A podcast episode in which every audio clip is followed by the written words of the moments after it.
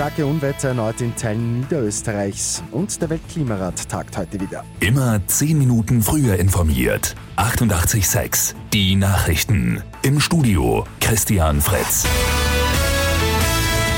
In Teilen Niederösterreichs hat es am Abend erneut teils heftige Unwetter gegeben.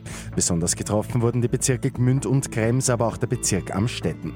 Am späten Abend waren es etwa 50 Einsatzstellen, Bäume, Gerüste und Plakatwände sind umgestürzt, Hausdächer sind abgedeckt worden. Starke Sturmböen haben die Einsätze erschwert, auch die Franz-Josefs-Bahn musste gesperrt werden. VertreterInnen aus fast 200 Ländern beraten ab heute per Videokonferenz über einen Bericht des Weltklimarats. Es geht um die globale Erwärmung.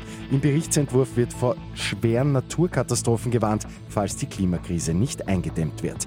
Der Zusammenbruch ganzer Ökosysteme, Wasser- und Lebensmittelknappheit und auch Krankheiten könnten die Folge sein. Bei Lotto 6 aus 45 hat am Abend niemand die sechs richtigen erraten. Übermorgen geht es bei einem Jackpot um rund 1,4 Millionen Euro.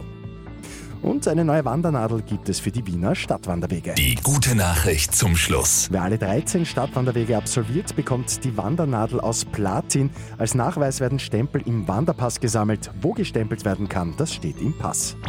Mit 88.6 immer 10 Minuten früher informiert. Weitere Infos jetzt auf Radio 886 AT.